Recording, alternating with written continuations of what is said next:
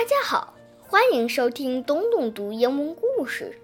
今天我要给大家读的是一个非常简单的小故事，名字叫《城里小鸟和乡下小鸟》，希望大家喜欢。Town bird and country bird.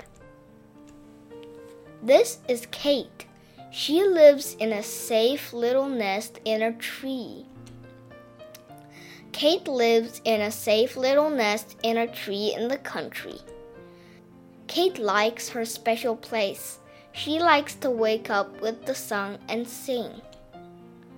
She sits in the shade of the tree. She likes to wade in the lake. This is Jane. She lives in a house at the end of the street. Jane lives in a house at the end of the street in a big town. One day, Kate said, I will go over to Jane's house. I will take this map and follow it to town. Jane met Kate at the gate.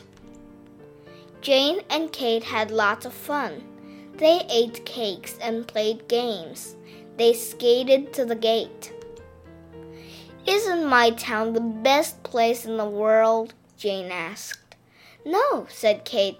The country is the best place on earth. They giggled.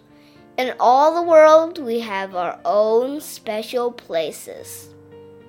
The end.